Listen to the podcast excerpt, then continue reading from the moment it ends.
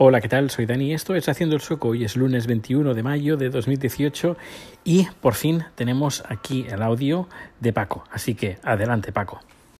Hola, Dani. No sé el tipo de problema que he tenido, pero pero no pude, no has podido escuchar el mensaje que te, que te mandé. Bueno, eh, eh, me refería al comentario o al audio que hiciste tratando sobre las sobre las noticias falsas. Eh, hay muchas noticias falsas sobre Suecia. Una que corre mucho por Facebook, por, es un vídeo, donde dice que, que, se va a implantar eh, la jornada laboral de 6 horas. Eh, yo no sé tú, pero yo mi jornada laboral sigue siendo de 40 horas y no tiene pinta de que vaya a cambiar en ningún momento. de hecho, realmente es, lo que pasó en el trabajo son 9 horas, no 8, porque la hora de la comida no me la pagan cosa que no me parece mal, teniendo en cuenta que las condiciones de trabajo son muy buenas. Así que nada, a ver si esta vez se oye. Un abrazo.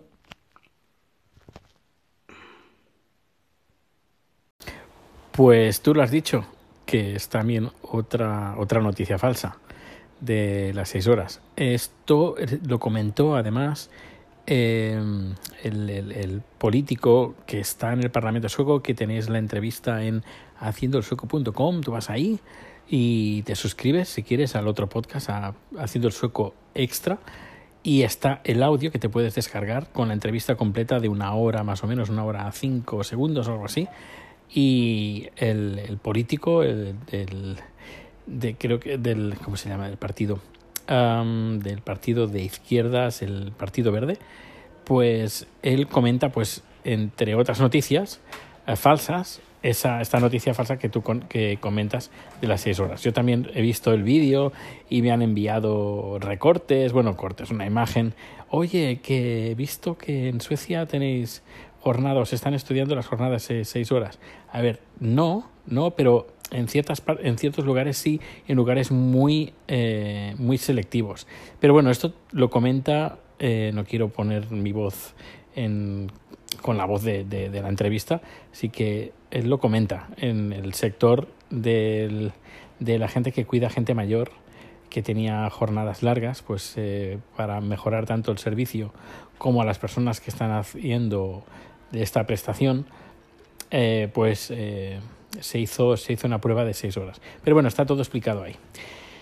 Bueno, bueno, bueno. Pues, pues nada, hoy es lunes, como he dicho, está haciendo un calor impresionante. Creo que estamos a 27 grados. Em, y, bien, dentro de poco voy a salir de la oficina y me voy a ir a estudiar sueco.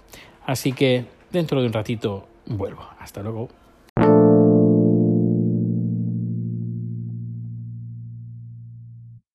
Hola de nuevo.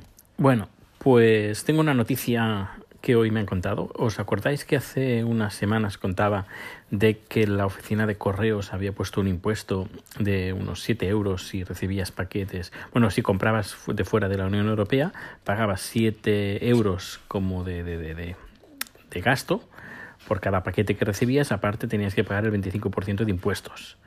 Y si comprabas, por ejemplo, en AliExpress o tiendas así que no están situadas en, en, Europa, pues tenías que pagar pues este monto, que a lo mejor, por ejemplo, te gastabas un euro y al al final tienes que pagar 10.